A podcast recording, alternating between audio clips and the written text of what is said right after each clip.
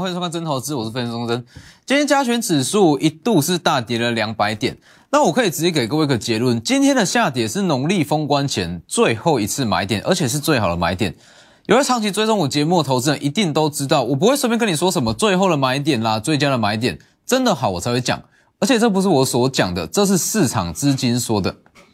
以整个资呃资金逻辑来讲。其实今天它算是在去做一个全指股，让它资金的释放。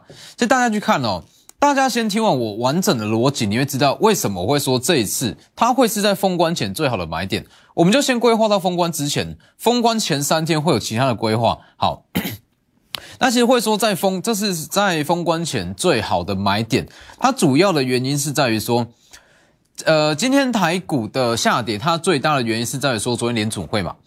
昨天联准会它释出最新的利率决策会议的内容，那里面的内容是非常大幅偏向鹰派，也就是说，升息的时间可能会往前提早，但这不是重点。我一直在强调，升息不需要妖魔化，绝对不需要妖魔化，经济好它才会去升息，所以升息非常合理。那提前升息，这其实也在预期之中。好，这都不是重点，重点是因为说释出这样子偏向鹰派的讯息，所以美债值利率大涨嘛。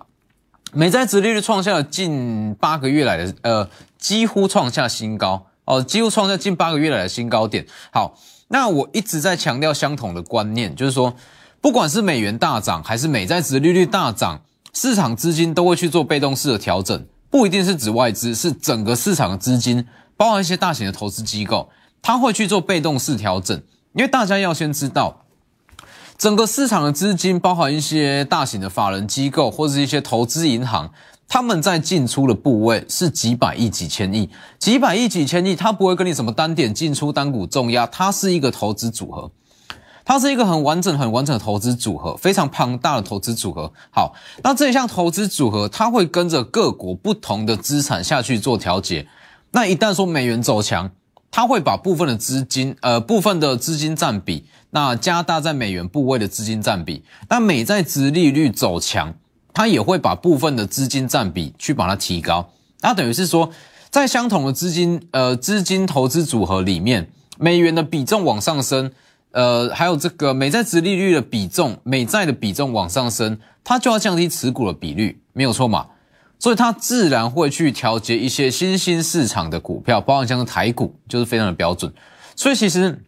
今天的下跌，那你会发现到尾盘它其实有收敛上来，那它就是在做单次性的调节。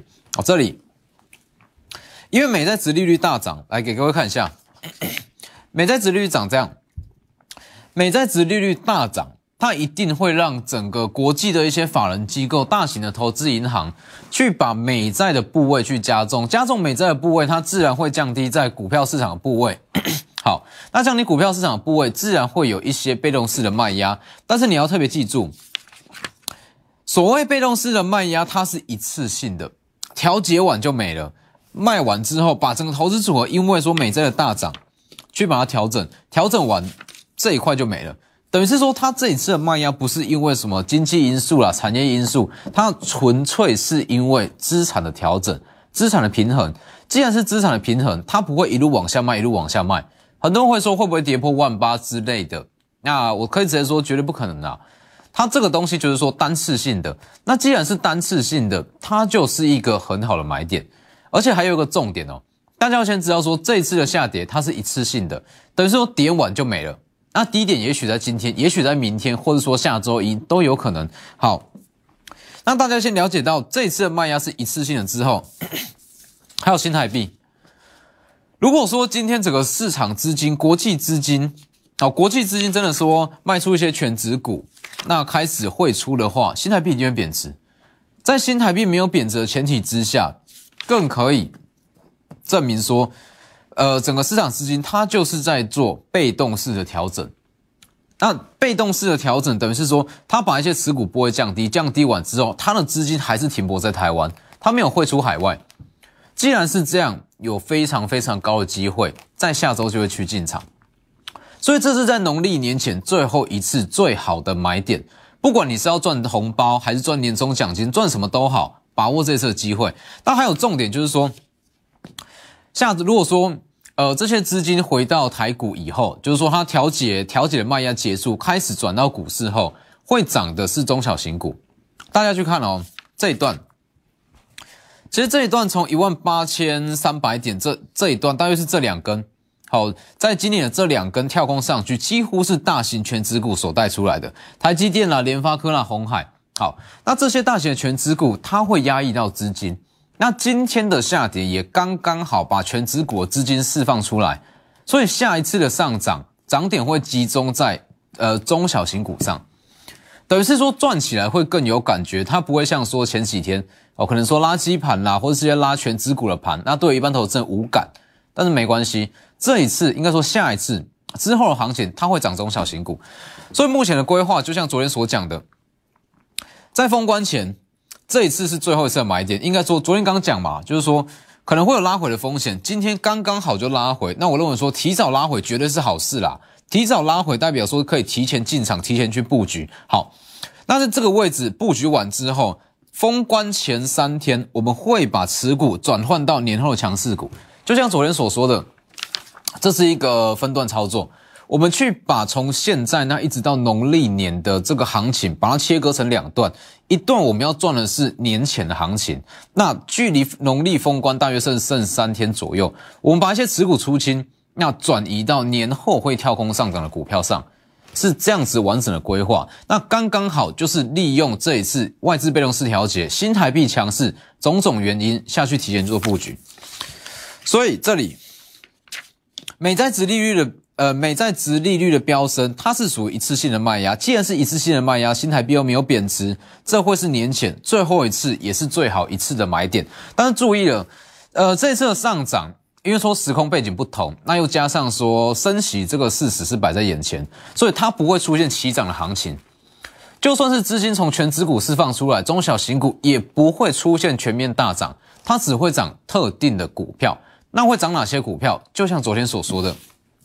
在这里，年前首选趋势产业，加上高值利率，攻守兼备。其实有高值利率，你就不用怕美债值利率上升。美债值利率上升，那一些国际资金它会去做调节，主要是把一些基期比较高的股票调节掉，把它减码。但是如果说你的值利率够高，可以去跟美债值利率去做相比的话，其实它不会是市场资金卖股票的首选。这是我一直在强调的。好，所以其实完整的逻辑就是这样，在呃明天或者说在下周一，它会酝酿出一个非常好的买点。那首选的标的趋势产业加上高值利率，其实这一项这个重点，今天是可以持续在验证。今天最强势的族群，应该说在这样子的氛围之下，唯一比较强势的族群是台积电的设备厂。那台积电的设备厂唯一有在创下近几年的，应该说。唯有在创下波段新高的只有重越，为什么？重越今天的大涨，今天的创高，它也可以体现出高值利率的重要性。你说为什么这个时间点，那设备厂会独强？说今天贵买指数、加权指数跌点其实都不轻，那为什么整个设备厂还能够这样转强？其实你去看哦，不管是凡轩、光照、中沙、宏康还是重越，它都有一项特色，叫做值利率都不低。哦，就算是没有跟像是昨天的像是呃这个盛辉跟鹏毅没有像这么高，但是相比起其他的产业，整个设备厂的殖利率其实都算是在中上阶级哦，哦，它都是在中上中上等级以上，所以也是因为这样子的情况，那市场资金就会偏好到这一块上。好，那你说，如果说好整个方向，那买点都有了，好，那设备厂要怎么去选？如果你说台积电在十三号法说会会会试出一个新的利多。接下来会涨什么样的设备厂？接下来会涨的设备厂其实非常的重要了，不是说今天强势的设备厂，今天最强的设备厂可能说是万润、那星云、那跟一些像凡轩，但是这些设备厂不一定会是台积电法说释出的利多的，它不一定是之后会上涨的设备厂。那之后会涨什么样的设备厂？其实在这里非常明确。其实关于整个设备厂，那就像我讲的一样嘛，资金在同一个族群里面，台积电跟整个设备厂它是相同族群。你去看哦，这个现象其实很有趣。哎，台积电在抢，设备厂就开始转弱；台积电开始转弱，设备厂就转强，没有错嘛？这非常非常的明显哦。你去看，几乎所有设备股在今呃本周的上半周都往下回跌，台积电开始在往下回跌，设备厂就转强，这就是一个资金的逻辑，所以我才会一直强调，你看懂资金的逻辑，你会知道接下来要涨什么，资金会说话嘛，只要看懂说资金想表达什么，下一档会涨什么，会涨什么产业，其实是非常清楚。好，那你说整个设备厂中之后会涨什么样的股票？两个重点。不是说今天的强势股之后就会涨，而是说接下来资金会停泊到哪些强势呃哪些设备厂上？这两大重点的答案，你可以知道接下来会涨什么样的设备厂。法说会比较重要的两大重点，台台积电十三号法说会预计新增资本支出嘛？那资本支出的配重，注意哦，配重前端设备会放多少，后端的设备会放多少，它会影响到接下来会涨的设备股。其实如果说已知的资本支出来看，一千亿美元资本支出有八百亿美元，它是放在所谓的前端设备。那这样子的情况，前端设会设备它就会比较强，而且涨势会比较快。你去想一下，整个设备厂中最早最早起涨的光照、凡轩跟跟中沙没有错嘛？尤其是凡轩最早上涨，从一百二左右就开始涨，这是第一段。好，那为什么凡轩看它可以涨这么快？它可以当整个。呃，设备厂的领头羊，因为它就是所谓的前端设备，所以这个东西很重要。所以你说今天的星云跟万润这两档的上涨，有没有可能是台积电的资本支出配重会放多一点比重在后段设备？这是有可能的。好，那第二个重点，三纳米的先进制程全年的进度怎么样？全年的进度就是说，台积电在二零二二年今年。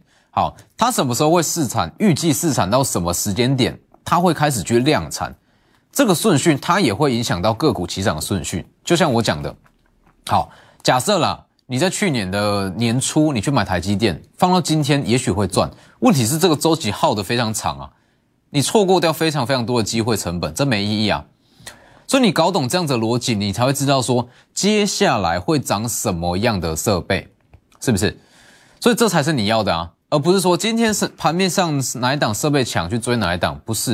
如果你说你已经持有，那当然是续报没有问题。但是空手想去进场，想把握这次的买点，看的就是这两大块：新增资本支出的配重，呃，配重到底是前端比较多还是后端比较多？三纳米制程全年进度如何？它会影响到设备厂起涨的先后顺序。所以在这个时间点，因为说整个大盘啦。它是单次性的卖压，调节式的卖压，所以在年前，不管你要赚红包、赚年终奖金，什么都好，你一定要把握明天或下周一，就这两天，预计就这两天会是一个最佳的买点。那锁定的标的都一样，因为你说美债殖利率还有没有可能再创高？这有可能啊。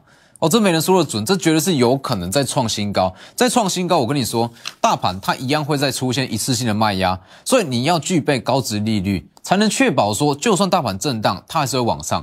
所以这个时间的选股重点，趋势产业，台积电先进制成的设备嘛，加上高值利率。好，那最好的例子就是五四三四的重越，五四三四的重越，它算是领先，在以今天来讲。领先整个设备厂创下了近几年来的新高。哦，你说，呃，像万润好了，万润它比较偏向是跌升激起够低的反弹。那真正强势有创近期高的，就只有重越，就真的只有一档而已。为什么？殖利率最高啊！你去看，进可攻退，呃，攻守兼备嘛，攻攻守兼备。供给的部分在于说，光主技是先进制成的必备耗材。再来，从越它有切入所谓的细晶圆，那细晶圆在今年供需缺口也是非常的吃紧，所以两大产品线，光主机跟细晶圆产业都很明确啊，这就是它最大的利多。那再来，防守性质的利多，殖利率平均达六趴以上，六趴以上哦。从月它的殖利率是非常非常稳定而且高，资金就会进场，是不是？就是这样子的逻辑，这样子的资金逻辑，了解到这样子的资金逻辑，你会知道接下来会涨什么样的设备厂，所以把握明天或是把握下周一，一定要去买进这类型的设备厂，这算是在年前啦最后一次的赚钱机会，所以把握机会，美债殖利率飙涨，一次性的卖压，年前最后一次也是最好的一次买点，利用广告时间直接来电，我们先进入广告。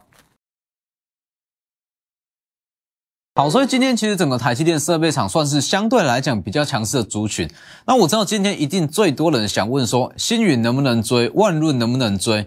那这个东西就搞错方向了嘛。星云跟加呃星云跟这个万润都是已经涨上来的，看到这两档，你应该是要问接下来资金会去哪里，而不是说星云跟万润能不能追。星云跟万润如果说持有，这当然是没有问题，包括像是凡轩也是一样，但这不是重点啊。重点不是说能不能去追，而是说资金朝朝向相同的方向，它会去往哪里，它会再买进哪里，这就是我一直在强调的资金逻辑跟资金的流向。看懂资金的流向，你会知道说下一步会涨什么样的股票，这才是你要的。所以为什么我这两大平台会有这么多投资人抢着要加入？我每天增加人数都非常非常的多。W 一一七八 V 一七八，记得加小老鼠。这两大平台最大的价值不是技术分析、筹码分析、产业分析这些东西，我敢跟你说，你上网去 Google，就算是素人也可以讲的还不错。那重点是市场资金的逻辑。市场资金逻辑这个东西，你如果没有说纵观全局啦，那看进去说资金现在在干嘛，你是没有办法完整的解析出来。这是这两大片最大的价值。好，所以包含像是在今呃今天或是明天，这会是一个最后的买点，在农历年前最好的买点，这也不是我说的，这是市场资金所说的。资金会说话嘛？你去看这里。